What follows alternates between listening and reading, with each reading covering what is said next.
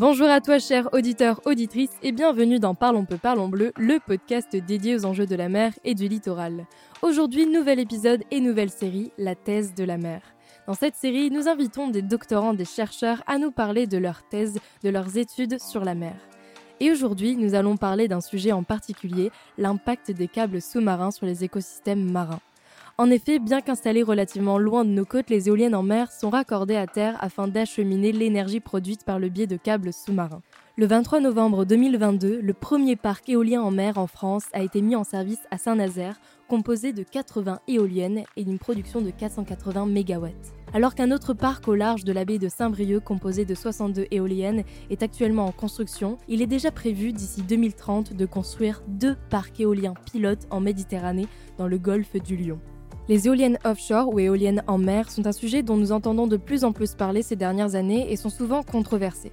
D'un côté, elles sont considérées comme une solution face à la crise énergétique et au bouleversement climatique actuel, et d'un autre côté, elles sont critiquées pour leurs impacts sur les fonds marins, notamment puisqu'elles engendrent des perturbations importantes des écosystèmes marins. Alors quels sont les impacts des câbles sous-marins des énergies marines renouvelables, et particulièrement des éoliennes en mer?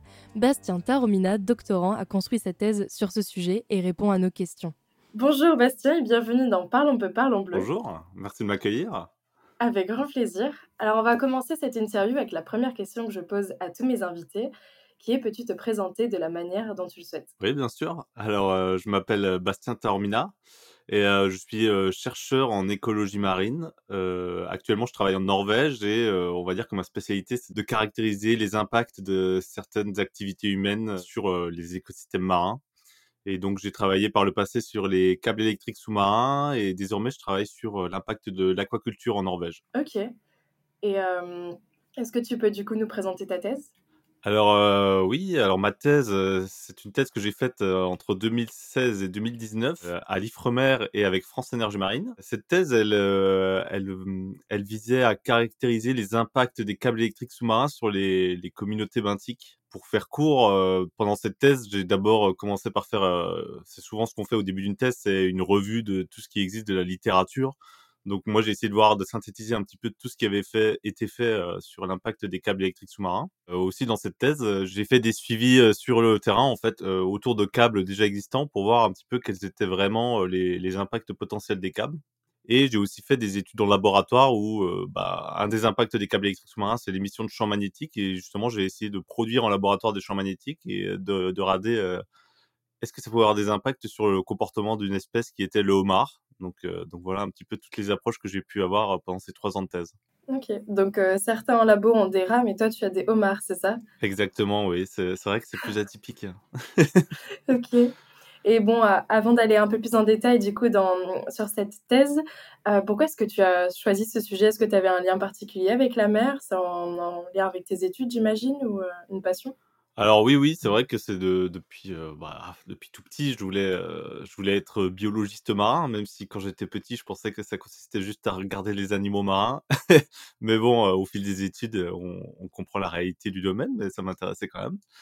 Et donc ouais, ouais, depuis tout petit, je voulais faire ça. Et après, c'est vrai que c'est pendant mes études que c'est un peu précisé bah, le domaine exact sur lequel je voulais travailler, et notamment bah, les, les communautés benthiques qui m'ont beaucoup attiré pendant mes études et et les impacts des activités humaines en fait qui définir ces impacts-là pour des meilleurs comment dire une meilleure exploitation de l'océan pour moi c'était vraiment quelque chose d'important et le fait de pouvoir continuer à travailler là-dedans je trouve ça incroyable. Et tu avais fait quoi comme étude avant? Alors bah avant ma thèse, j'ai fait un, un parcours qui est un peu standard, c'est-à-dire que j'ai fait une licence en biologie et écologie. Et après cette licence, je me suis spécialisé en biologie marine, donc j'ai fait un master en, en, en, océanographie et environnement marin, qui est le master de la Sorbonne euh, à Paris. Donc c'est vrai que souvent euh, les gens sont un peu étonnés de voir qu'on peut faire de la biologie marine à Paris, mais en fait euh, l'université a plusieurs stations marines en Atlantique et en Méditerranée où on peut aller faire des cours, donc donc on n'est pas qu'à Paris. C'est vrai que moi, en, vu que j'ai fait aussi mes milieux dans le milieu océanographique et littoral, etc., j'entends plus parler de, de, la Bretagne pour les études, ou La Rochelle, ou même Montpellier. Mais c'est vrai que Paris, du coup, euh, je me dis, mais Bah, ça répond à une question que je m'étais posée dans, dans, un précédent épisode avec Alice Vitou, c'est est-ce que les, les, gens qui vivent euh, loin de la mer sont sensibilisés euh, ah à la question d'océan, mmh. tu vois. Du coup, mais bon, tu, tu réponds à ma question au final. Bah ouais, ouais, ouais bah c'est vrai que bah, du coup à Paris avec les stations marines, justement, en tu parlais de la Bretagne, mais il y en a une à, à Roscoff qui est euh, à une heure de route de Brest, et ça, c'est une station marine incroyable, ils font des choses géniales là-bas. Ouais, c'est vrai que euh, Brest est assez reconnu comme étant une bonne université. Et puis, tous les instituts qu'il y a là-bas, ça passionne les chercheurs. ah, bah, je pense que c'est. Bon, après, j'ai travaillé là-bas, donc je sais pas si je suis biaisé, mais j'ai l'impression que c'est quand même la ville la plus importante pour la biologie marine en France. Mais, ouais, je pense aussi. Peut-être biaisé. Ok. du coup, avant de commencer en détail l'explication de la thèse, un petit peu de contexte. Est-ce que tu peux nous définir qu'est-ce que c'est les énergies marines renouvelables? Euh, Parce qu'il y en a plusieurs types et différentes. Euh, et si on doit faire un état des lieux en France, où est-ce qu'on en est euh, À quel stade d'évolution on en est? Ouais. Alors, bah, les énergies marines renouvelables, en fait, il y a un peu plusieurs définitions parce qu'il y en a qui vont dire que les énergies marines renouvelables, c'est les technologies qui produisent de l'énergie à partir de la mer. Et du coup, dans cette définition-là, on peut parler de tout ce qui est hydrolien. Donc ça, c'est concrètement, c'est des éoliennes qu'on met dans l'eau et qui vont produire de l'énergie grâce au courant marin, euh, de, les courants de marée. Il y a tout ce qui est houlomoteur, donc ça c'est avec la force des vagues. Généralement, c'est des, des engins flottants qui vont, en ondulant avec les vagues, vont produire de l'énergie. Pour, pour cette définition-là, généralement, l'éolien en mer n'est pas considéré comme une énergie marine renouvelable puisque c'est à partir du vent, c'est pas vraiment à partir de la mer qu'on produit cette énergie. Mais bon, moi, je, moi, je suis d'accord pour dire que les énergies marines renouvelables, ça, ça concerne tout. Et donc, la dernière technologie, je viens d'en parler, c'est euh, tout ce qui est éolien en mer. Donc, euh, bah, c'est des fermes éoliennes comme on peut retrouver sur Terre, mais qui sont implantées euh, offshore.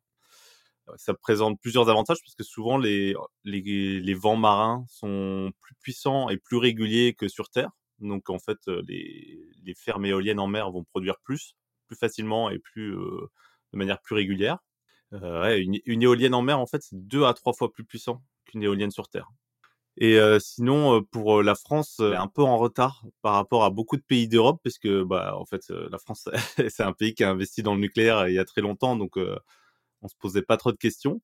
Mais euh, oui, les, les, premières éoliennes en mer, elles ont vu le jour il y a plus de 20 ans maintenant au Danemark. Et il y a beaucoup de pays qui ont beaucoup avancé là-dessus, donc Danemark, en mer du Nord, Belgique, Pays-Bas, Allemagne, Royaume-Uni.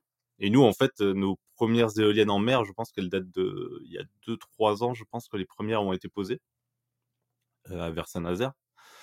Et, euh, et, donc on est un peu en retard, mais là on a beaucoup, la France a beaucoup de projets en cours, donc ça peut être des projets pilotes, donc euh, c'est des projets euh, plutôt pour les éoliennes flottantes puisque c'est une nouvelle technologie, on en, reparlera plus tard, je pense. Et des, fermes commerciales, donc là je pense qu'il y en a, il doit y en avoir six ou sept qui vont, qui vont bientôt voir le jour en France, donc on a du retard, mais on est en train de, le rattraper en quelque sorte parce qu'en fait la France c'est quand même le plus fort potentiel d'énergie offshore en Europe donc c'est quand même pas négligeable. Et en fait, la France a quand même fixé un objectif d'avoir d'ici 2050 30% de l'énergie française qui proviendrait des éoliennes offshore. Normalement, ça va beaucoup évoluer dans les décennies à venir. Parce que jusqu'à maintenant en Europe, c'est plus les pays du Nord qui, qui ont la main sur les éoliennes offshore. Je crois que c'est l'Écosse, non, côté Angleterre? Ou le Danemark aussi? c'est vraiment au Royaume-Uni, je pense qu'ils sont le plus avancés là-dessus. Euh, après, les précurseurs, c'était le Danemark, puisque eux, ils ont commencé à installer leur, euh, ils ont installé les mêmes éoliennes euh, qu'ils avaient sur Terre en mer. Donc là, ils ont un peu, comment dire, dégrossi le terrain, quoi. Ils ont, ils ont fait beaucoup d'études pour, pour ouvrir le chemin aux autres pays, quoi. Mais ouais, mais la France, en tout cas, elle est, elle est vraiment très, très en retard sur ce, sur ce domaine-là. Ok. Et du coup, toi, tu dirais que les technologies en termes d'énergie marine renouvelable les plus développées, c'est les éoliennes offshore? Ah oui, oui, oui, bah, ça c'est sûr. Les éoliennes, alors il y a, de coup, j'en parlais un petit peu, mais il y a les éoliennes posées, donc vraiment qui sont directement sur des fondations qui touchent le, le, fond marin, et les éoliennes flottantes. Donc les éoliennes posées, il y a vraiment un retour d'expérience donc de, plus de 20 ans, donc vraiment très très avancé. Et les éoliennes flottantes, c'est en plein développement, donc on, est encore en train de développer cette technologie. Et en ce qui concerne les autres technologies dont je parlais, l'hydrolien et le houlomoteur, ça par contre, c'est vraiment des technologies qui sont en phase de développement et qui n'ont pas encore une portée commerciale. Et donc, du coup, tu nous as parlé de la différence du coup, entre éolienne posée et flottante. concrètement, comment ça tient? Qu'est-ce comment c'est rattaché à la, à la Terre? Alors, bah, dans le cas d'une éolienne posée, bah, du coup, forcément, elle sera limitée par, par la profondeur. Elles, ils ne pourront pas installer des éoliennes dans des endroits trop profonds. Donc, l'objectif, c'est d'installer une, une, structure qui va relier, en gros, la surface de la mer au fond marin pour pouvoir poser l'éolienne dessus. Donc là, il y a plusieurs types de structures qui sont utilisées. Ça peut être des, des structures en béton ou bien des structures en métal, un peu comme vous imaginez les plateformes offshore pétrolières. C'est un peu le même genre. Donc ça, on va dire que on va, dire qu'ils peuvent faire ça jusqu'à une cinquantaine de mètres de profondeur, je pense. Et donc voilà, après tu poses l'éolienne dessus et après c'est comme une éolienne terrestre. Pour les éoliennes flottantes, donc euh, l'avantage de cette technologie, c'est qu'elle peut euh, viser bah, des profondeurs euh, plus plus importantes. Et là, donc, l'éolienne est sur une fondation qui flotte. Cette fondation, elle est accrochée au fond marin par ce qu'on appelle des lignes d'ancrage. Donc voilà. Donc là, on peut vraiment travailler sur des sites plus profonds et notamment, c'est pour ça que en Méditerranée, ils essayent plutôt de développer des, éoliennes flottantes, puisque bon, tout de suite la, la bathymétrie fait qu'en Méditerranée, elle est tout de suite très profonde la mer, donc donc ça pourrait être optimal pour ce genre de situation. Et du coup, oui, donc c'est en Atlantique, c'est plus des éoliennes posées, c'est ça? Et en Méditerranée, du coup, le nouveau parc, les deux les deux parcs qui vont être implantés, les parcs pilotes, ça, va être uniquement des éoliennes flottantes, c'est ça?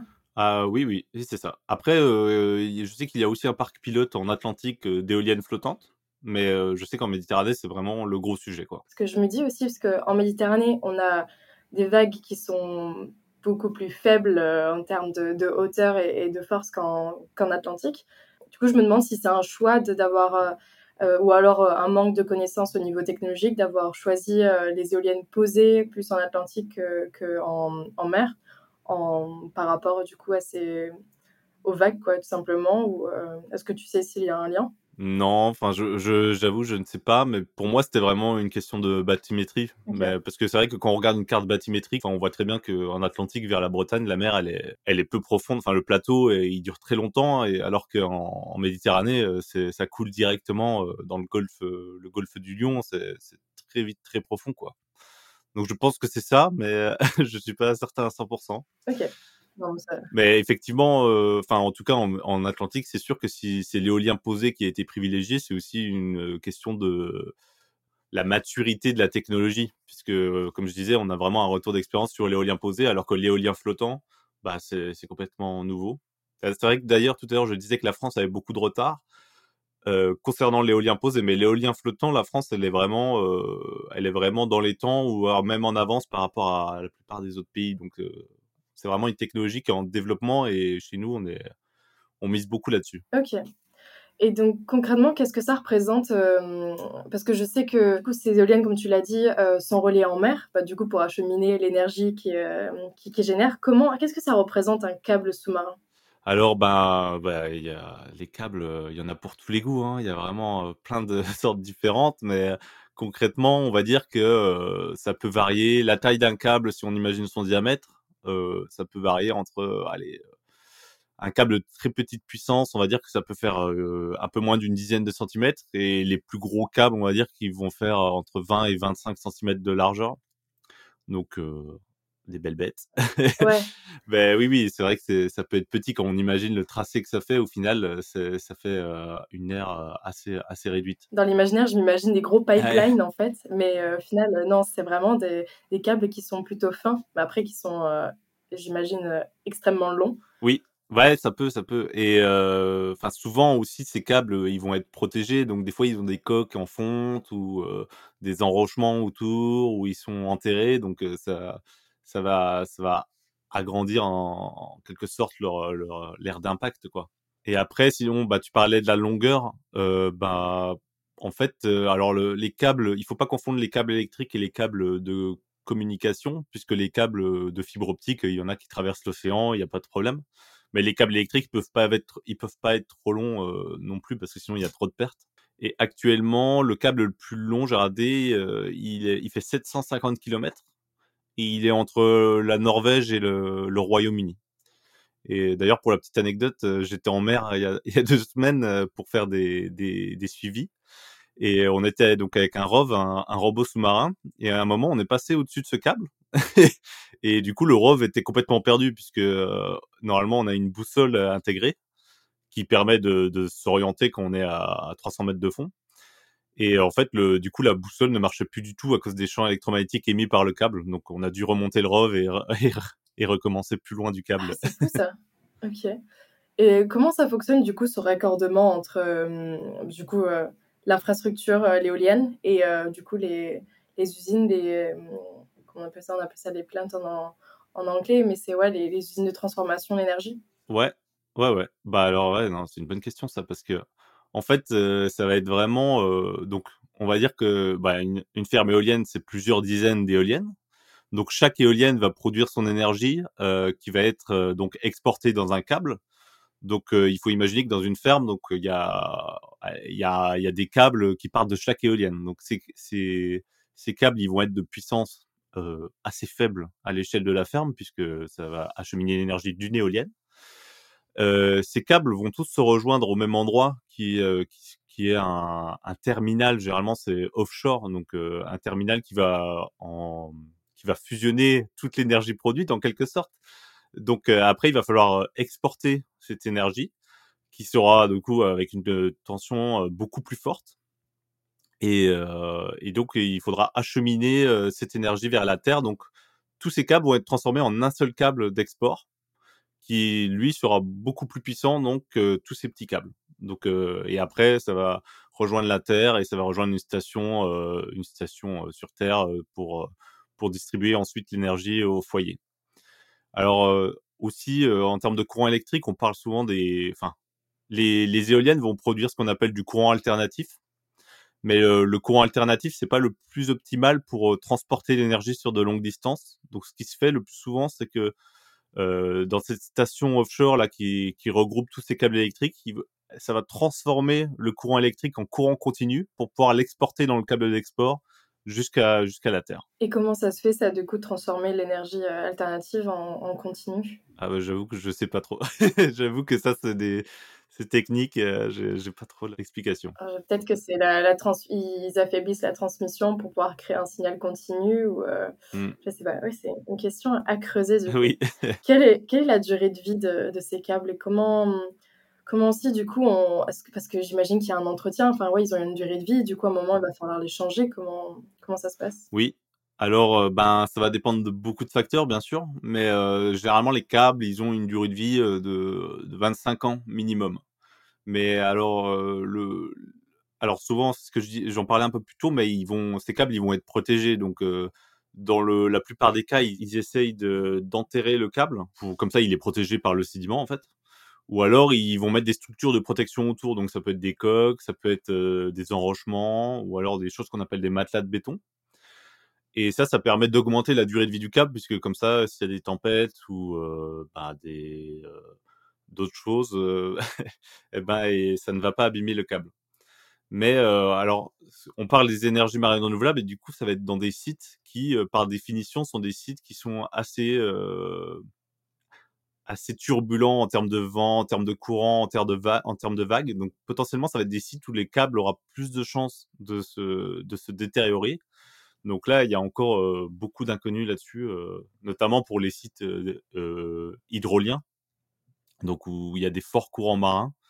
Là, là les câbles, peut-être qu'ils auront des durées de vie plus réduites ou alors ils auront besoin de protection plus forte. D'accord, ouais, donc du coup, c'est vrai que, étant donné que c'est une technologie qui est encore assez nouvelle, y a, hum, on a moins de recul du coup sur tout ce qui est du suivi et des, de la durée de vie de ces câbles, c'est ça? Bah oui, c'est ça, ouais c'est que, ben, comme je disais là, euh, bah, je disais que les câbles avaient une durée de vie de 25 ans, mais les les, les premiers parcs éoliens en mer euh, du Danemark, ils datent de un peu ouais 20 ans. Donc euh, tu vois, on a encore c'est encore assez récent en fait tout ça. Donc alors même si les câbles les câbles électriques existaient avant avant les énergies marines renouvelables, puisqu'on s'en servait aussi pour acheminer de l'énergie entre à des îles ou entre différents différents pays, donc ça existait déjà. Mmh.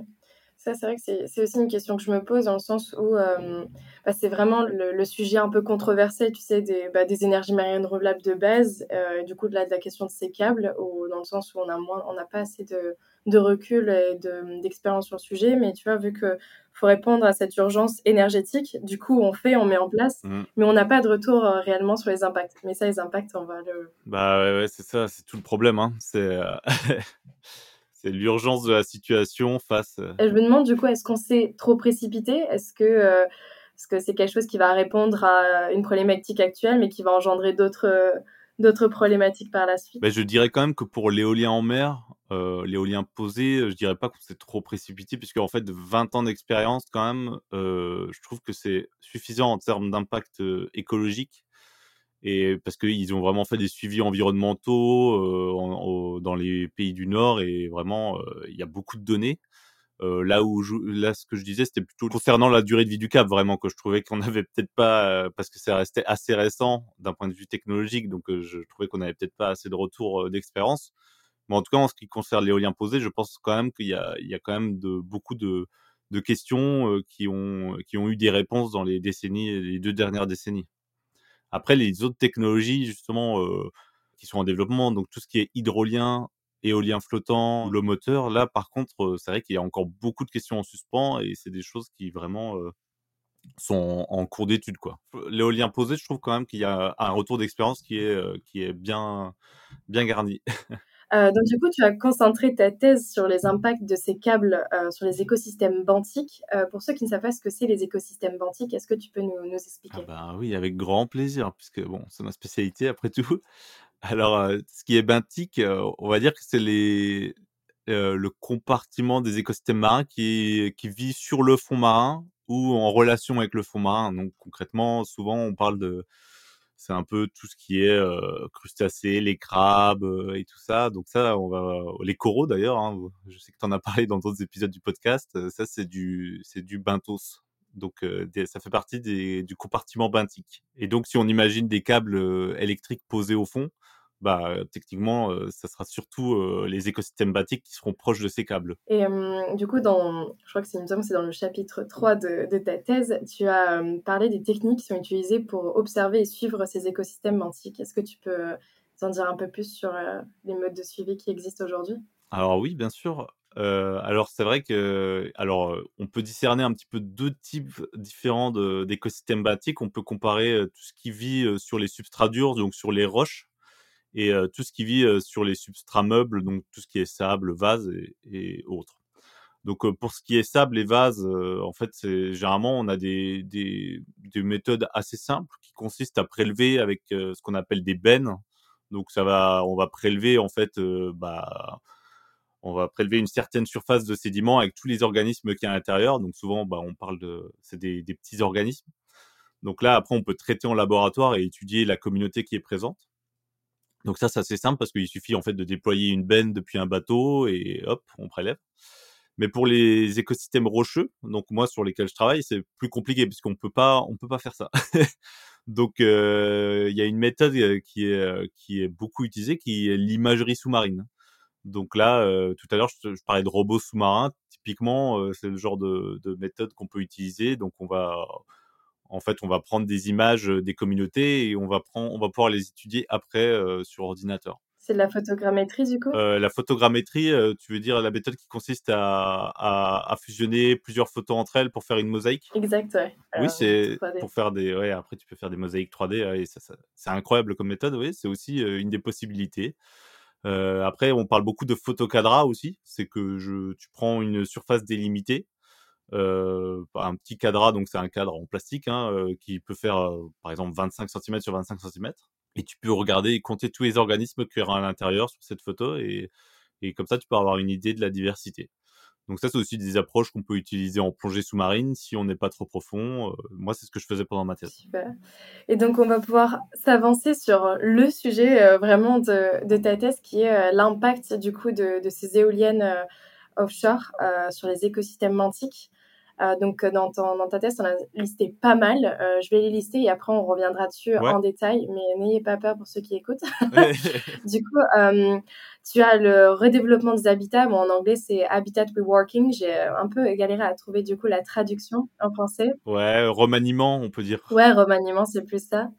Euh, l'effet récif qui fait aussi euh, pas mal, euh, il y a pas mal de controverses à ce sujet, l'effet réserve, les émissions de chaleur, la remise en suspension de sédiments, la pollution chimique, la pollution sonore, les champs magnétiques, l'effet de la biocolonisation sur les comportements thermiques des câbles électriques. Waouh Ça fait beaucoup. c'est un sacré cocktail. Hein. Ouais, ça fait même un peu peur du coup. Est-ce que du coup, on va les reprendre une à une Du coup, le remaniement des habitats, qu'est-ce que c'est? Alors, du coup, euh, bon, là, on parle vraiment de l'impact des câbles électriques sous-marins. Moi, je, rentre pas trop dans les détails sur l'impact des énergies marines renouvelables en, global, mais vraiment sur les câbles électriques. Hein. Donc, tout ce qui est euh, bah, le remaniement du coup des, habitats ou des substrats, c'est que bah, forcément, quand on va installer un câble, euh, bah, si on l'enterre, il va falloir creuser une tranchée. Donc là, il y a plusieurs appareils qui sont utilisés. Et forcément, creuser une tranchée, bah, on imagine que là où la, la tranchée sera creusée, il y aura un impact puisqu'on va complètement détruire l'habitat. Euh, donc ça, euh, c'est un impact quand même qui reste assez euh, réduit en termes de taille, puisque euh, on va dire que bon, si le câble fait 21 cm, on va dire que il va y avoir un impact sur quelques mètres de largeur et sur tout le tracé du câble. Et donc là, euh, ça peut être quand même considéré comme un, quelque chose d'assez, un impact assez fort. Euh, mais ça reste, c'est comparable à certaines autres activités en mer. Enfin, je veux dire, c'est pas spécifique au câble, au câble électrique. Par exemple, si on, si on regarde tout ce qui est chalutage, au final, ça serait, euh, par exemple, chalutage sur euh, les fonds marins, ça serait des impacts assez similaires puisque c'est vraiment un remaniement, des choses comme ça, quoi. Mmh. Et par contre, si le câble, pardon, si le câble n'est pas enterré mais juste posé euh, sur le fond, bah là, euh, l'impact, il sera, on va dire, euh, le remaniement sera plus faible puisqu'on n'aura pas creusé directement, mais quand même sous le câble, ce qu'il y avait sous le câble sera forcément écrasé par le câble, donc il y aura quand même un petit un impact quoi. Celui-là, tu vois, je, je, le connaissais pas, je connaissais les, les autres, mais ok. Enfin, c'est vrai que, je me posais les questions parce que oui, une fois que le, le câble est posé, et puis même euh, parce que j'ai entendu parler aussi du, du ragage des, euh, câbles justement avec euh, les courants, etc. Parce que du coup, ces câbles, ils bougent aussi, non? Alors, s'ils bougent, c'est qu'ils ont été mal stabilisés. Mais c'est vrai que ça peut arriver, mais dans l'ordre, de manière générale. donc, je parlais des structures de, protection du câble, et souvent aussi ils mettent des structures de stabilisation. Tout à l'heure, je parlais de matelas de béton. Donc ça, c'est une structure qui ressemble. Il faut s'imaginer des grosses tablettes de chocolat en béton qui font 6 mètres sur 3 mètres.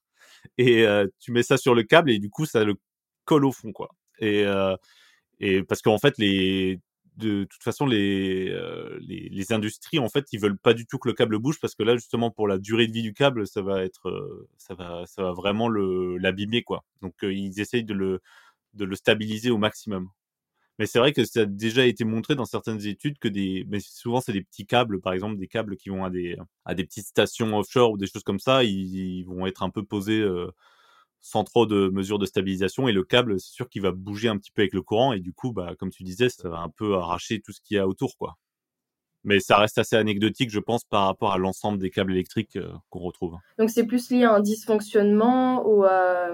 ouais parce que j'avais lu euh, cette étude, faudrait que je la retrouve, euh, qui avait montré, enfin, une étude, c'est un article dans un journal mmh qui disait que justement il y avait euh, ce ragage de câbles, mais qui du coup raclait le sol de taille de plusieurs terrains de foot en fait. Et du coup, j'étais assez impressionnée par ça. Ah ouais. Du coup, est-ce que tu dirais que c'est un peu, parce que là aussi, tu vois, faut faire attention entre ce qu'on entend, ce qui est prouvé, ce qui a été étudié, et surtout au sujet des, éoliennes, il y a plein de choses qui ont été publiées, qui sont pas forcément vraies, etc. Du coup, est-ce que tu dirais, du coup, c'est plus euh, de l'ordre de la fake news ou c'est ça peut être possible? Alors, bah, j'avoue que moi, ça me ça me dit rien. Euh, j'ai là plusieurs terrains de foot, ça me paraît euh, quand même beaucoup, mais euh, c'est peut-être, c'est pas impossible que ce soit des câbles de communication. Donc là, je te parlais des câbles qui traversent entièrement les océans. Là, là, moi, c'est pas des sujets que j'ai trop creusés. Mais enfin, forcément, quand ça traverse tout l'océan, ils vont pas s'amuser à mettre des matelas de béton sur toute la largeur de l'océan Atlantique. Donc euh, j'avoue que c'est peut-être des câbles de communication, mais là je, je m'avancerai pas trop sur le sujet. Mais en tout cas pour les câbles électriques, généralement ils sont, enfin, Sont stabilisés. ça ne peut, ça, ils sont stabilisés et même s'ils bougent, ça serait de l'ordre de quelques dizaines de centimètres, euh, pas plus quoi, de, de largeur, je veux dire. Ok, très bien. Euh, du coup, second impact, le- l'effet récif. Ah, alors l'effet récif, euh, c'est justement c'est un de, ceux que j'ai le plus étudié pendant ma thèse. Donc, en fait, peu importe la structure qu'on va mettre dans la, en mer, elle va être colonisée au bout d'un moment. Bah, on voit souvent sous les pontons des ports ou les bouées, on voit des algues pousser. C'est ça ce qu'on appelle l'effet récif. En fait, c'est que on crée un récif artificiel quand on installe une structure humaine. Et donc, bah, les câbles n'échappent pas à cette règle.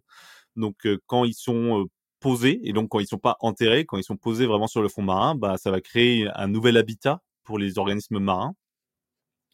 Et euh, donc, il va être colonisé. Donc, on peut parler de, de des petites communautés qui vont venir se fixer directement euh, sur le câble ou sur la, la coque de protection qui est autour. Donc, ça, c'est ce que les, les ingénieurs appellent le biofouling, mais moi, en tant que biologiste, j'aime pas trop ce terme puisque quand on traduit littéralement, on parle d'encrassement biologique et c'est un peu péjoratif. donc moi, je préfère parler de communauté épibenthique. Et aussi, euh, donc il y a ces communautés qui vivent vraiment fixées sur le substrat artificiel, mais aussi, euh, on va dire que bah, tout à l'heure, je parlais des, matelas de béton. Donc ça, ça va vraiment créer un habitat en fait euh, assez fort avec des petites cachettes. Donc là, il y a des animaux qui vont pouvoir venir dans ces cachettes. Notamment, moi, je travaillais sur un site avec un câble et avec, ils avaient installé, je crois, 70 matelas de béton.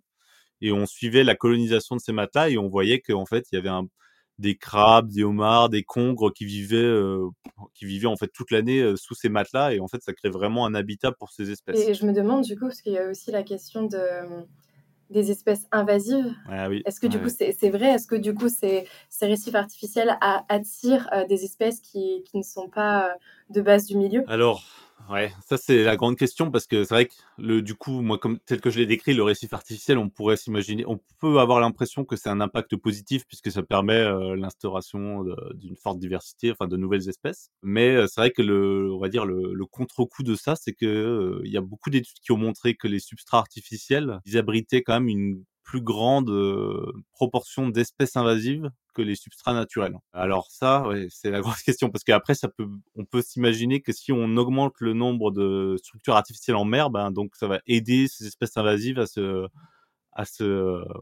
développer et à atteindre de nouvelles zones géographiques. Moi, dans ma thèse, j'ai fait euh, sur mes, mes matelas de béton, donc j'ai fait des suivis euh, des communautés sur euh, 4-5 ans. Euh, et ce qu'on observe en fait, c'est qu'au début, euh, au début, quand ils venaient d'être installés, effectivement, on voyait qu'il y avait des espèces invasives qui étaient euh, présentes euh, en assez forte densité. Et euh, en fait, euh, au bout de, après, il se passe ce qu'on appelle la succession écologique. C'est que les espèces qui étaient là au début sont remplacées par d'autres espèces plus résistantes et tout ça. Et donc, ce qu'on a vu, c'est qu'en fait, ces espèces invasives, elles disparaissaient ou quasiment, elles ont quasiment disparu au bout d'un an, un an et demi et, euh, et elles ont été remplacées par des espèces plus pérennes, euh, des laminaires, euh, des algues rouges et des choses comme ça. Donc là, pour le coup, on voyait que c'était surtout au début qu'il y avait des espèces invasives.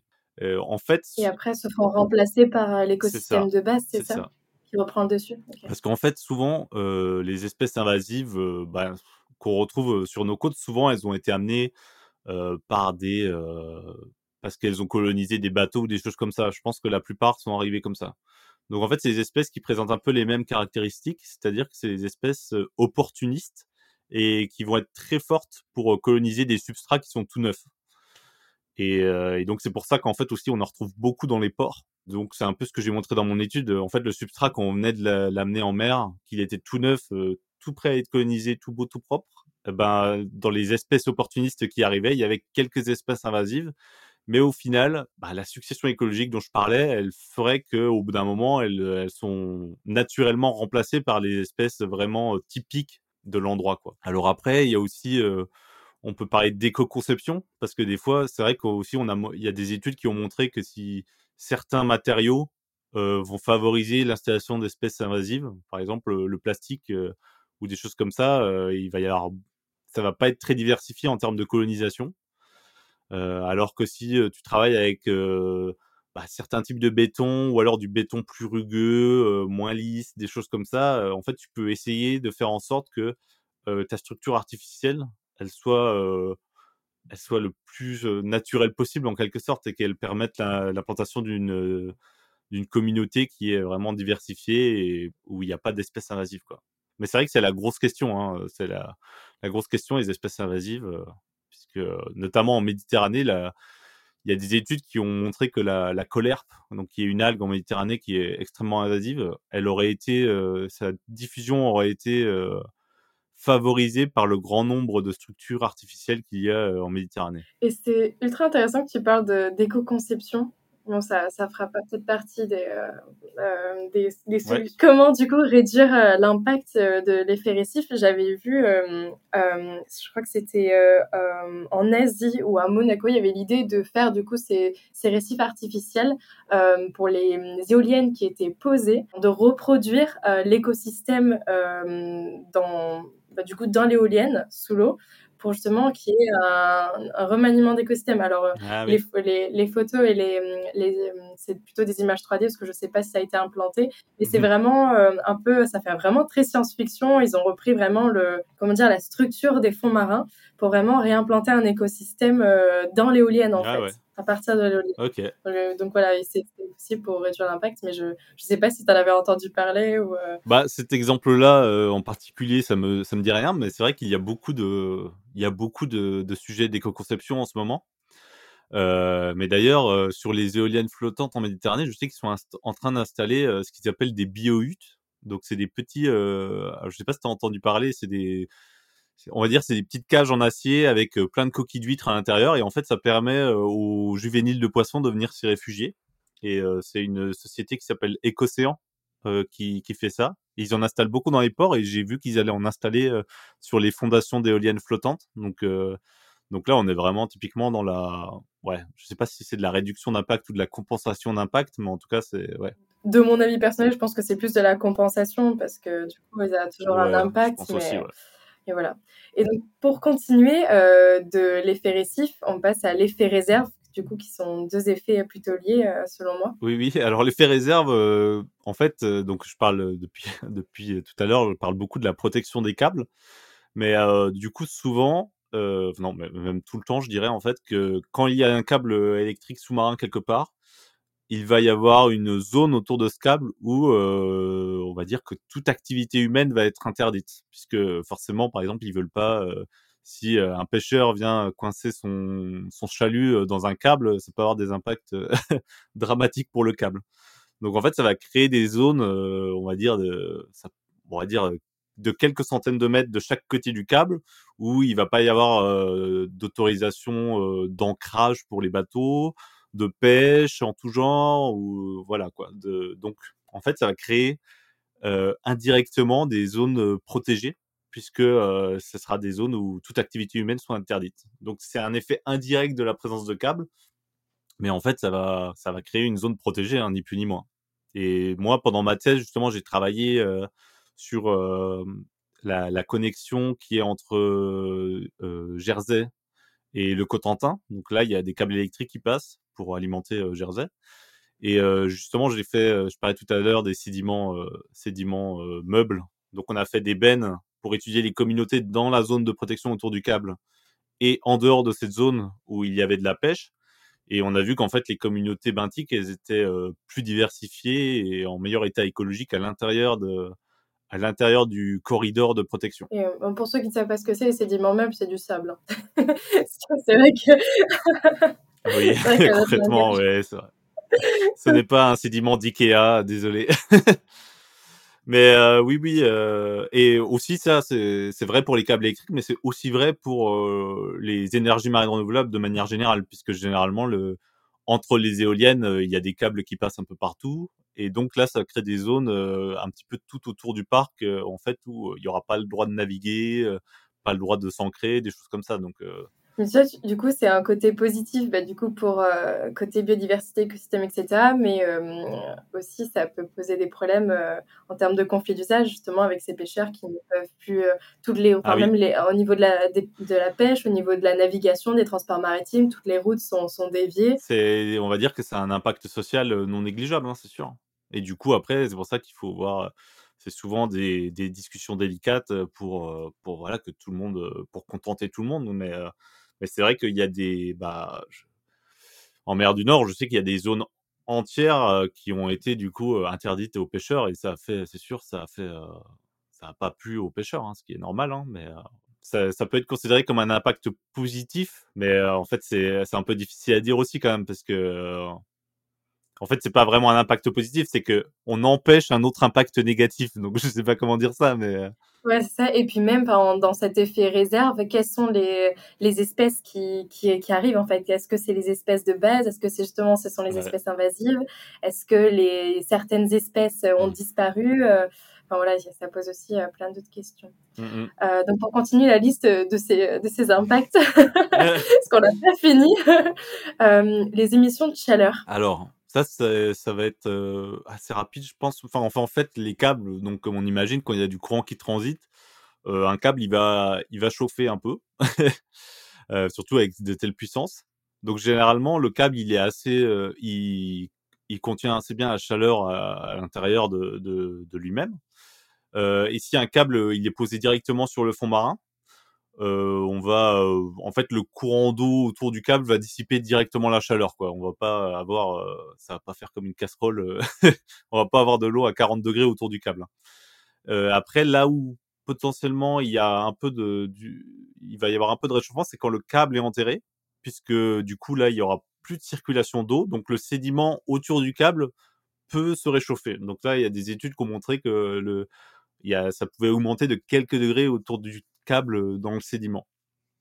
Mais, mais en fait, ça reste anecdotique puisque en plus, quand le câble est enterré, il est enterré suffisamment profond pour que cette augmentation de chaleur n'arrive pas vraiment aux, couches qui sont colonisées par des organismes. Donc, donc voilà. Et nous, d'ailleurs, pendant ma thèse, on a, on a regardé, on a travaillé sur des câbles qui étaient donc posés et on a mis des sondes de température dessus et on a regardé, on a essayé de voir si on, on voyait une augmentation de la température par rapport à des, des sondes témoins qui étaient dans l'eau à côté. Et en fait, non, c'était, on avait vraiment exactement la même température.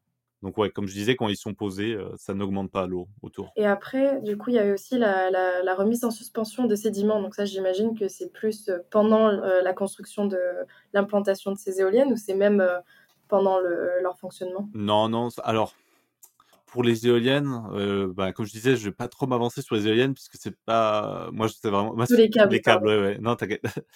Et, euh, et donc oui, pour les câbles, c'est vraiment donc ce que je disais tout à l'heure, qu'on va creuser une tranchée, et eh ben forcément, ça va faire, euh, on va remettre en suspension tout le sédiment qu'on a qu'on a qu'on a creusé.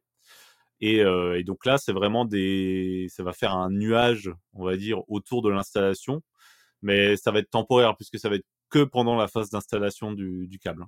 Mais ça, c'est aussi vrai pour, enfin, pour le coup, c'est aussi vrai pour les, les, éoliennes. Quand on va installer, euh, quand, si on creuse pour installer les fondations d'éoliennes, euh, forcément, il va y avoir de la remise en suspension de sédiments. Mais tu fais bien d'insister sur le fait que là, on parle uniquement de l'impact des câbles sous-marins, puisque du coup, ça veut dire que c'est qu'une partie de l'iceberg de tous les impacts que peuvent euh, générer ces énergies marines renouvelables. Quoi. Ensuite, on avait du coup la pollution chimique et sonore. Alors là, là aussi, en fait, c'est aussi dû à l'installation du câble, en fait. Hein, c'est parce que forcément, quand on va faire ces tranchées pour enterrer les câbles, on va utiliser des gros navires ou des choses comme ça. Donc là, il y a, comme toute autre activité humaine en mer, quand on utilise des navires, ben ça fait du bruit. et, et aussi, il y a un risque de, de pollution lié à la présence de bateaux avec du pétrole à l'intérieur. Un autre risque, c'est que parfois on a des sédiments qui sont extrêmement pollués.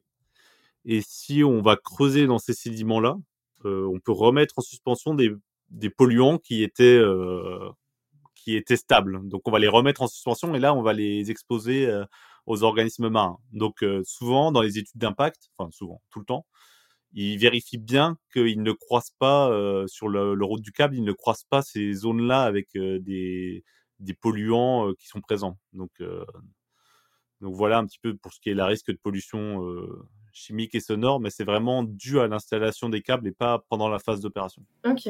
Ensuite, on a les champs magnétiques. Tout à l'heure, tu nous expliquais que quand tu as fait ton étude, là, tu avais ton appareil avait carrément bugué en passant au-dessus d'un câble. Oui, oui, ouais, ouais. Bah donc ça, on va dire que c'est vraiment le gros sujet de, des impacts des câbles électriques sous-marins, puisque en fait tout ce dont on a parlé jusqu'à maintenant, on va dire que c'est des On va dire que c'est des impacts qu'on peut retrouver dans d'autres activités humaines en mer. Donc on peut trouver euh, d'autres euh, d'autres j'allais dire des feedbacks mais euh, tu vois moi aussi je parle en anglais je lis trop en anglais des, retours d'expérience mais les impacts enfin les champs magnétiques c'est vraiment quelque chose qui est propre au câble électrique sous-marin et donc là il y a vraiment pas beaucoup de pas beaucoup de retours d'expérience. Donc c'est vraiment intéressant d'en parler.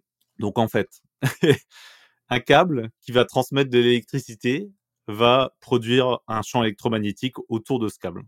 Comme euh, ton téléphone portable, comme ton ordinateur, tous les appareils électriques, ils émettent un champ magnétique. Euh, le truc, c'est qu'il y a des organismes marins qu'on a, on a montré qu'ils étaient capables de se servir de ces champs électromagnétiques dans leur comportement. Alors, euh, par exemple, alors parce que oui, il y a les champs électriques et les champs magnétiques, c'est deux choses un peu différentes. Les champs magnétiques, nous, bah, si on a une boussole et qu'elle nous montre le nord, c'est grâce aux champs magnétiques. Et on a découvert qu'il y avait beaucoup d'espèces qui avaient euh, une boussole interne, en quelque sorte, pour euh, effectuer des migrations. donc, euh, on parle souvent de, on va dire, les mammifères marins, les baleines, les cétacés mais aussi des organismes auxquels on s'attend pas. Par exemple, il y a des langoustes, la langouste des Caraïbes qui est capable de faire des migrations et qui a donc un compas interne. Donc ces espèces-là, ils utilisent le champ magnétique terrestre pour s'orienter. Donc la question c'est est-ce que quand ils vont croiser un câble électrique qui émet un champ magnétique, est-ce que ça va les impacter puisqu'ils ont la faculté de ressentir le champ magnétique naturel terrestre? Donc ça c'est un peu la question. et l'autre, il y a aussi les champs électriques donc qui sont émis. Et là, il y a d'autres espèces qui sont capables de sentir les champs électriques. Et souvent, on parle des alors des donc les requins, les raies et les chimères, qui ont des organes qui s'appellent les ampoules de Lorenzini et qui leur permettent en fait de ressentir les champs électriques qui sont émis par les autres organismes vivants. Donc en fait, c'est des petits organes qu'ils ont au bout de leur de leur nez, j'allais dire, mais on peut pas vraiment dire nez, au bout de leur museau, je ne sais pas comment dire, et qui leur permet de ressentir les champs électriques. Et donc par exemple, quand ils chassent, en fait, ils arrivent à à sentir qu'une proie est à tel endroit, même si elle est immobile, puisque il a, ressentent son champ électrique. Donc ça, pareil, est-ce que comment ces espèces vont réagir quand elles vont passer à proximité de, de câbles électriques euh, qui émettent des champs électromagnétiques? Donc, euh, alors voilà, ça c'est pour poser un peu le sujet, c'est que pour simplifier, les câbles émettent des champs électromagnétiques et il y a des espèces qui utilisent les champs électromagnétiques dans leur comportement. il y a eu plusieurs études qui ont été faites, différentes espèces dont je parle, pour essayer de voir si en fait, du coup, elles seraient impactées par ces champs électromagnétiques.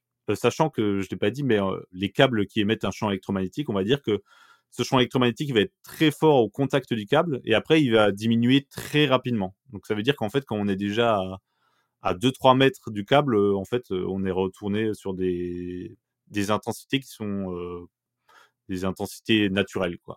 Donc le retour d'expérience a l'air de montrer que la plupart des espèces qui, ont été testées ne présentent pas vraiment de grosses modifications de comportement quand il y a un champ magnétique. Il y a certaines autres espèces, par exemple la raie, une, espèce de raie qui a montré qu'elle elle avait un, subtil changement de comportement quand elle passait au-dessus d'un câble. Mais alors là, après, on commence à rentrer dans des, sujets délicats, puisqu'en fait, c'est pas parce qu'on a montré en laboratoire qu'il y avait un, subtil changement de comportement que ça va se manifester sur le terrain par un impact notable sur la population si je devais donner un petit exemple, par exemple, euh, c'est si on met une petite radio qui, joue de la musique sur une branche dans un arbre dans une forêt, on imagine qu'il y aura probablement plus d'oiseaux qui vont venir sur cette branche parce qu'ils seront dérangés par le bruit. Mais est-ce que ça veut dire que pour autant la population d'oiseaux de cette forêt va être impactée? C'est une question différente. Donc en fait, souvent en écologie, on parle de d'effets et d'impact. L'impact, c'est vraiment quand on voit un, impact notable sur les populations, vraiment euh, quelque chose de fort, quoi. Donc, voilà, je suis, allé un peu loin là dans mes explications, mais en même temps, c'est vraiment le sujet principal et j'essaye de ne pas dire de bêtises. Mais pour simplifier, on va dire que certaines espèces ont montré qu'elles étaient sensibles aux champs électromagnétiques émis par les câbles, mais on n'a pas encore démontré que ces effets pouvaient induire des, impacts très forts sur ces populations. Et même les premiers retours d'expérience ont l'air de dire que ça, ça, ne produirait pas d'impact notable. Mais encore, le retour d'expérience, il est encore très faible. Donc, c'est vraiment, il y a vraiment beaucoup d'études qui sont nécessaires avant de trancher complètement sur la question. Donc voilà, j'espère que j'étais clair. tu sais s'il y a des études qui ont été amorcées du coup sur ce sujet? Ah oui, oui, il y en a plein. Euh, je sais. Alors moi, euh, c'est vrai que je suis pas rentré dans les détails de mon étude en particulier, mais donc moi j'avais euh, j'avais exposé des, des juvéniles de homards, donc des homards qui faisaient quelques centimètres, à des champs magnétiques, et après je regardais dans des aquariums s'ils étaient capables de, de retrouver leur petit abri dans, dans un aquarium, parce qu'en fait, quand ils sont tout petits, les homards dans le naturel, ils sont soumis à la prédation. Donc je voulais voir s'ils étaient toujours capables de, bah, de, de, se protéger, quoi. Et en fait, j'ai fait des analyses du coup qui me permettaient de voir un petit peu le comportement du homard, sa vitesse de déplacement, euh, on va dire le temps qu'il mettait à trouver l'abri et choses comme ça. Et en fait, j'ai vraiment montré qu'il y avait, pour le homard en tout cas, il n'y avait aucune différence entre les homards contrôle et les homards qui étaient soumis à un champ magnétique. Et ils arrivaient tous à trouver un abri et à se protéger. Et après, je sais qu'il y a eu donc j'en parlais, les chondrichiens, requins, raies, il y a beaucoup, on va dire que c'est le compartiment sur lequel il y a le plus de, questions, vu, au vu de leur capacité à pouvoir ressentir les champs électriques.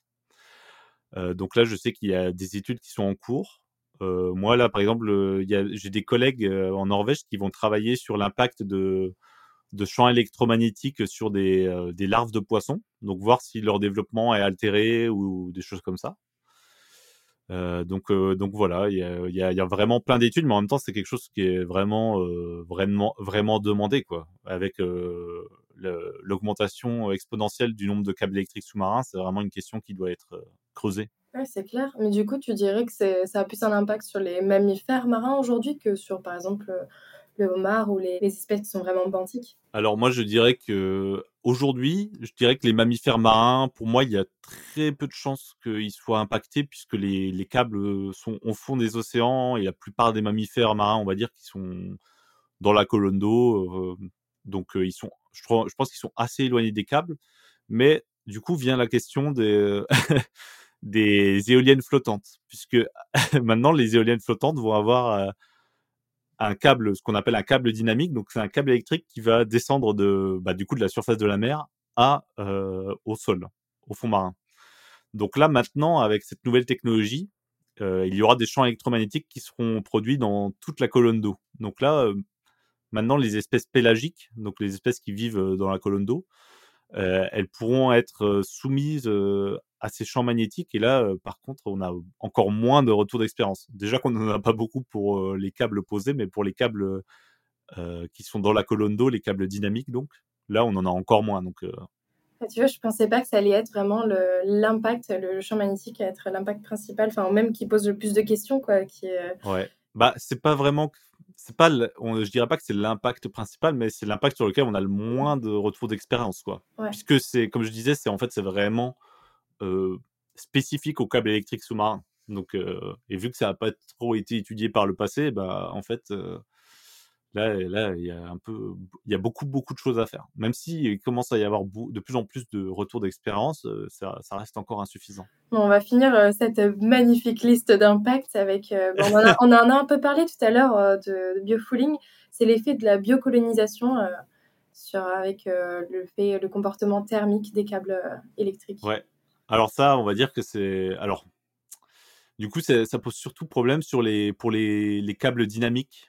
Euh, donc c'est les câbles dont je parlais à l'instant, c'est pour les éoliennes flottantes, c'est les câbles qui seront dans la colonne d'eau. Et comme je disais, euh, donc euh, ces câbles ils vont être colonisés par des par des organismes marins. donc le biofouling, même si encore une fois, j'aime pas ce terme. et donc, ce que je disais aussi plus tôt, c'est que normalement, le, le câble, il va émettre de la chaleur qui va être plutôt bien confinée à l'intérieur du câble, ou alors quand il est dans l'eau, cette chaleur va être tout de suite dissipée. Mais si on commence à mettre du coup de la biocolonisation sur le câble, en fait, ça va créer une nouvelle couche, on va dire une nouvelle couche isolante autour de ce câble. Et donc la chaleur, en fait, elle va plus être dissipée directement par par l'eau, puisqu'il y aura cette couche d'organismes autour. Et en fait, on ne sait pas si ça veut dire que le câble, il va commencer à chauffer plus que nécessaire, et dans ce cas, ça peut poser des problèmes techniques. Ou alors, est-ce que en fait cette chaleur, ça va finir par tuer la biocolonisation et du coup ça va se détacher et ça va faire des cycles de colonisation. Et en fait c'est vraiment, alors je sais qu'il y a eu une thèse il y a pas longtemps sur ce sujet, je sais même pas si elle est terminée cette thèse. Donc en fait là c'est vraiment, tu vois j'ai dit des hypothèses mais en fait je ne sais pas quelle est comment ça, ça se passe quoi au final. Tu sais qui mène sa thèse? Cette thèse ou... euh, non, je suis désolé, j'ai pas le nom en tête. Je sais que c'est à l'université de Nantes. Ok. Et voilà. Mais après, si tu veux, je peux te retrouver le nom facilement, je pense. Mais euh... Peut-être pour un prochain épisode. mmh. Spoiler alerte. Spoiler alerte. Ouf, bon, on a fini cette grande liste. Euh, c'est bien triste tout ça, mais du coup, quelles sont aujourd'hui les solutions? Comment est-ce qu'on peut les réduire Est-ce que tu as Ouais. Alors, euh, bah concrètement, on parlait de l'installation, on va faire de deux manières. oh, je vais parler de l'installation des câbles d'abord. Donc, euh, pour, par exemple, euh, j'ai dit que si on creusait une tranchée, on allait un peu détruire, enfin, on allait un peu, on allait détruire l'habitat qui était présent ici. Euh, et donc, en fait, ce qui va être fait pendant l'étude d'impact, c'est qu'on va éviter à tout prix les écosystèmes vulnérables. Donc, ou les écosystèmes, les habitats importants. Par exemple, on va essayer d'éviter les herbiers de Posidonie, les herbiers de. Euh, on va éviter tout ce qui est récif corallien, récif d'éponge, choses comme ça. Voilà quoi. Donc on va vraiment éviter les habitats qui sont sensibles à ça pour essayer d'impacter. Il y aura toujours un impact si on creuse, mais ils vont essayer de pas impacter les habitats qui sont le plus sensibles. Donc ça, on va dire que c'est la. Si on parle d'éviter, réduire, compenser, la séquence ERC, on va dire que là, on est plutôt dans éviter, éviter les impacts sur les habitats les plus sensibles. Donc ça, c'est pour ce qui est de l'installation. Pour les autres, les autres effets, on va dire que si on veut réduire l'impact de l'effet récif, si on veut réduire, bah, tu disais là, on avait des incertitudes sur les espèces invasives, bah, le meilleur moyen dans ce cas-là, c'est d'enterrer le câble, puisque une fois qu'il est enterré, bah, en fait, il n'y a plus de structures artificielles qui permettent la colonisation de ces espèces.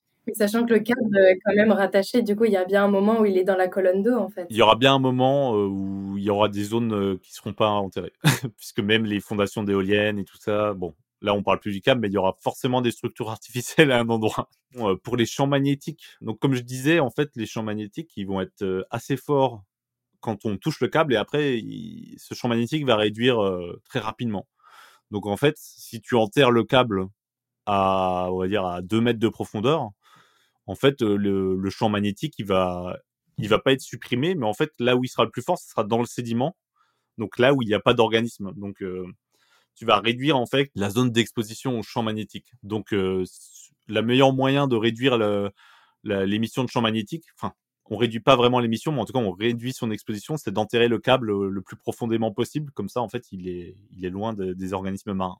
Donc ouais, la, une des solutions principales, c'est vraiment enterrer le câble, bien sûr en évitant euh, les, les, voilà. euh, les sols qui sont euh, hmm, remplis de métaux lourds. Exactement. ok. Et aussi une question que je me pose en tant que en tant qu'ingé, c'est par rapport aux études d'impact qui sont faites, qui sont réalisées avant du coup l'implémentation de, de ces de ces éoliennes, de ces câbles, etc. Est-ce que tu penses qu'aujourd'hui, les études d'impact euh, sont assez fortes euh, sont assez euh, consensueuses ou est-ce qu'elles sont euh, réalisées au détriment bah, d'un besoin économique et énergétique?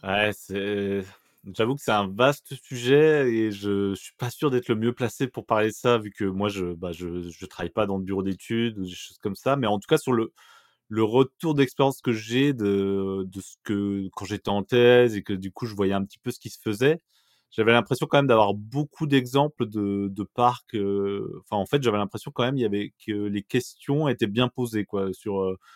ben, tu vois, éviter tel ou tel habitat, comment on fait pour réduire. J'avais l'impression. Alors après, ce qui est vraiment l'étude d'impact et le document officiel, j'avoue que je ne peux pas trop me prononcer là-dessus, mais en tout cas, j'ai l'impression que la plupart des questions sont abordées, quoi. Mais ouais, comme je disais, je suis probablement pas le mieux placé pour, pour vraiment critiquer ou enfin pour donner une critique, que ça soit positif ou négatif sur les, études d'impact. Parce que c'est vrai que, parce que pour revenir euh, et un peu conclure euh, cet épisode, parce qu'on est quand même à une heure d'interview, mais c'est, ultra passionnant pour moi, c'est un sujet, je me pose tellement de questions euh, dessus.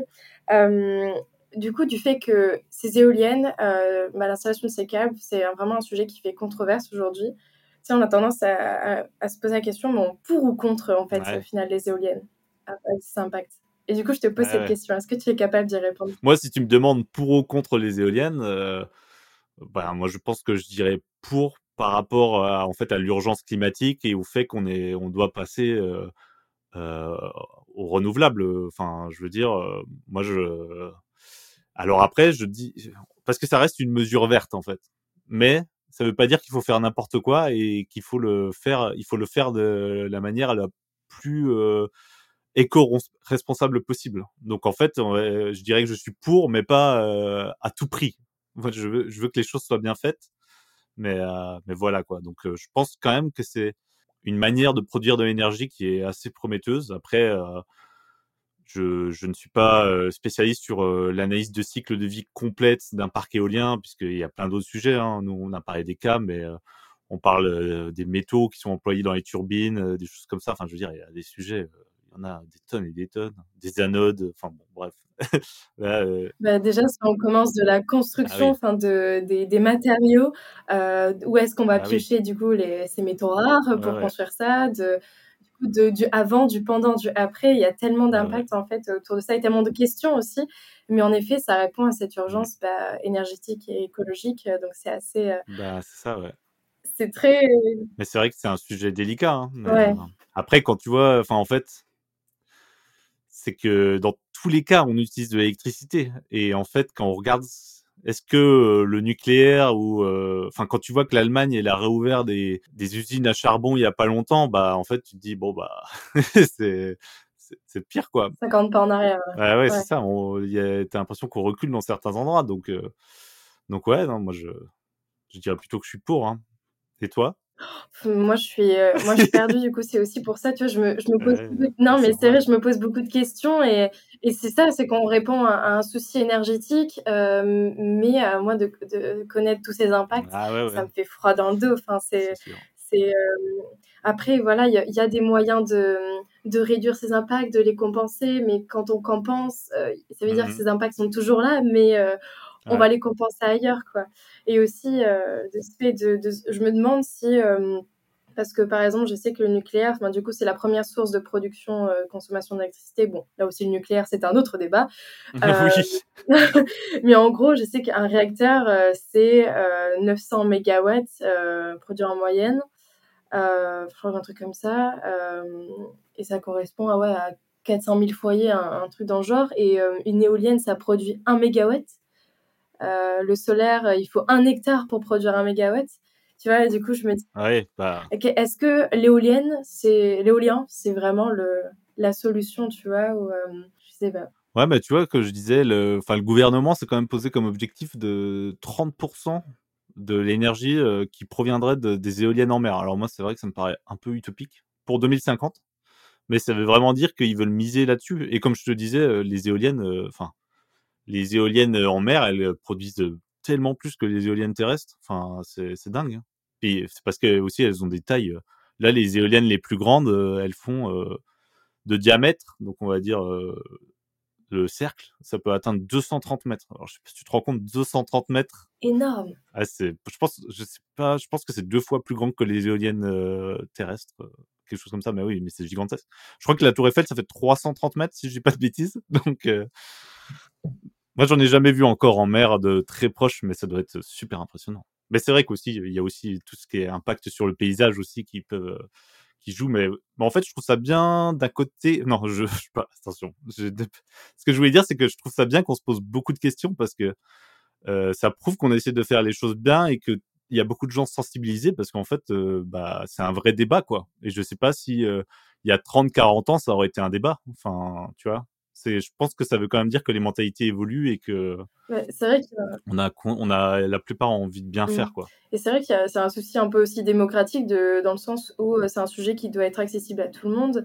Et je sais que pour le, les projets pilotes en Méditerranée, il y a eu une grande grande phase de concertation euh, des, mmh. des, habitants euh, locaux, du coup, qui vont être forcément impactés, que ce soit des pêcheurs ou, ou même au niveau paysager, comme tu l'as dit et euh, pour leur euh, mmh avoir déjà leur avis sur euh, sur ce qui va être mis en place. Bon, c'est pas vraiment une concertation, pour moi, c'est plus une consultation dans le sens où, dans tous les cas, ce projet va avoir lieu, mais c'est mais c'est quand même mmh bien de, de, mettre au courant ces, les habitants de la côte de ce que c'est, que, enfin, ce que ça produit comme énergie, quels sont les impacts, parce qu'ils en ont parlé des impacts hein, très, très librement. Et, et je trouvais ça intéressant, mais voilà, ça reste une consultation. Euh, dans le sens où la vie des, habitants ne va pas forcément avoir un impact. Et puis après, il y a aussi, euh, mais ça, c'est pour ça, c'est vrai que c'est un sujet, on peut en parler pendant des heures parce que y a le fait de la production d'énergie, cette énergie euh, qui, qui, est produite chez nous, où est-ce qu'elle va? Est-ce qu'elle va en Europe? Est-ce qu'elle va dans d'autres pays? Est-ce qu'elle va nourrir mon électricité de ma maison? Ah, C'est sûr, un gros, gros sujet. Hein. Il faut que tu invites quelqu'un de, qui travaille sur l'énergie de manière globale intéressant. Je crois que, ouais, je pense que je, je, vais, je vais faire un, tout un complexe sur les énergies marines renouvelables. Mais voilà. Bon, on va euh, arriver à la fin de, de, cet épisode et pour finir, euh, je vais te poser les trois questions signatures de, de, ce, de ce podcast, voire même une quatrième, euh, comme je t'en avais parlé au tout début. Du coup, commençons par la première. Est-ce que tu aurais une citation à nous partager qui t'inspire? Alors oui, euh, alors je l'ai pas sous les yeux, donc je vais essayer de la dire euh, de, mémoire, mais c'est euh, Isaac Asimov. C'est un auteur de science-fiction qui a écrit Fondation, Le cycle des robots et qui est vraiment très réputé. Il a dit que la phrase la plus intéressante en science n'est pas Eureka, mais c'est ah c'est bizarre. Trois petits points. Et je trouve que c'est ça me parle cette cette phrase parce que c'est vraiment représentatif en fait de de la recherche. En fait, euh, c'est vrai que quand on est, enfin, quand on est un peu en dehors de la recherche, on a l'impression, on voit vraiment Archimède euh, qui qui dit Eureka et qui a trouvé fait une découverte, alors qu'en fait que les découvertes ne se passent pas de manière aussi euh, abrupte et qu'en fait au début on est juste intrigué et et, ça, se fait petit à petit. Et je trouve ça vraiment parlant comme comme phrase. ça me parle beaucoup aussi parce que, enfin même moi, je, je me tâte à faire une thèse. J'ai beaucoup d'amis qui sont thésards et c'est vrai que c'est vraiment, j'ai vraiment rigolé. c'est vraiment, ah ça me fait rire parce que c'est c'est tellement vrai en fait. ah ouais, c'est vrai. Hein. Bah, si jamais quelqu'un connaît un thésard qui a dit Eureka une fois dans sa thèse, euh, qui m'appelle, hein, parce que ça se passe pas comme ça. ok. Je, je, crois que tu as déclenché un petit fou rire chez moi, mais bon. Euh, je vais m'arrêter. Ok. Euh, oh là. C'était vraiment Ça va aller. Du coup, euh, bon, on va commencer, on va continuer avec la deuxième question, euh, qui était est-ce que tu aurais une œuvre, euh, un film, un documentaire à nous partager? Alors, j'y ai réfléchi du coup, et j'en ai, j'en ai deux. Je vais essayer d'aller vite du coup, parce que j'en ai un premier qui est du coup le documentaire. en anglais, c'est My Octopus Teacher, et en français, je crois, c'est La sagesse du poulpe, qui est sur Netflix. Mmh et qui est, bon, je pense que beaucoup de gens l'ont vu, mais je trouve qu'il est incroyable pour faire court. C'est un, c'est en Afrique du Sud. C'est un mec qui habite vers la mer et qui va faire de l'apnée tous les jours vers vers chez lui et qui en fait rencontre une pieuvre qui vient voir tous les jours et il commence à, bon, j'en dis pas plus, mais mais c'est super beau. Et en fait, que moi, ce que j'adore dans ce documentaire, c'est qu'en fait, ça met vraiment en avant les écosystèmes tempérés, puisque c'est vrai qu'on parle quand on parle de la mer, on voit souvent les récifs coralliens et tout ça. Mais je trouve que euh, on fait pas souvent assez attention à ce qu'on appelle la, biodiversité ordinaire, quoi. Enfin, ce qu'on peut trouver vers chez nous. Et je trouve que ce documentaire, c'est vraiment une, une ode à, aux écosystèmes tempérés et magnifiques. Les forêts de la minière en Afrique du Sud, enfin, c'est incroyable. Je conseille aux gens de, de regarder ces documentaires en ayant cet œil de de se dire que c'est vraiment des écosystèmes qui peuvent peut-être trouver pas loin de chez eux. Et sinon, le deuxième, c'est que je conseille euh, la, une chaîne YouTube qui est la chaîne YouTube de Melvac, qui est un, très bon ami à moi et qui est une chaîne qui parle du coup de, de des océans et de la biologie marine et c'est incroyable. Il fait des vidéos vraiment très très qualitatives. Et il a fait récemment notamment une vidéo où il a embarqué pendant, alors je sais plus combien de jours, mais il a embarqué sur une campagne en mer de, de l'Ifremer en mer Noire.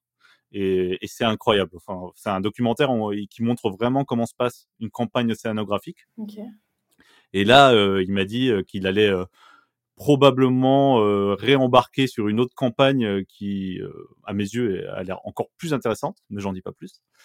donc, franchement, je vous conseille d'aller voir son, son contenu, c'est vraiment super. Mais je connaissais pas et j'ai hâte d'aller voir, vraiment. Ah ouais, bah, je te conseille vraiment. et ensuite, du coup, est-ce pour toi, enfin, c'est la question la plus importante pour moi de ce podcast, c'est pour toi, qu'est-ce que c'est la mer? Qu'est-ce que ça t'évoque? Et eh ouais. Alors c'est marrant parce que justement j'ai écouté un petit peu tes autres épisodes et souvent les gens ils enfin ils parlent de ils ont beaucoup grandi vers la mer et tu parlais au début du podcast qu'il y avait ce sujet de est-ce que j'ai les gens loin de la mer ils sont sensibilisés pareil? Et moi c'est marrant parce que justement moi je en fait j'ai grandi en Franche-Comté jusqu'à mes 20 ans et alors j'ai jamais vérifié mais j'ai l'impression que c'est la région la plus éloignée de la mer en France, je pense. Et donc vraiment, moi, depuis tout petit, j'ai été passionné par la mer, alors qu'en fait, je ne la voyais jamais, à part euh, sur Thalassa, quoi. et en fait, je pense que c'est ça aussi. Moi, pour moi, en fait, ça a toujours été ce. En fait, c'est pas acquis du tout, quoi. C'était vraiment ponctuel.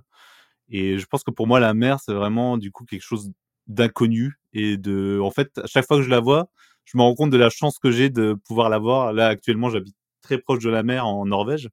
Et en fait, c'est un peu par rapport à quand j'étais enfant, bah, forcément, c'est, je trouve ça exceptionnel. Et en fait, j'ai toujours un petit peu cette petite âme d'enfant qui, qui va dire, qui est réveillée par le fait de voir la mer, puisque je la voyais rarement, quoi.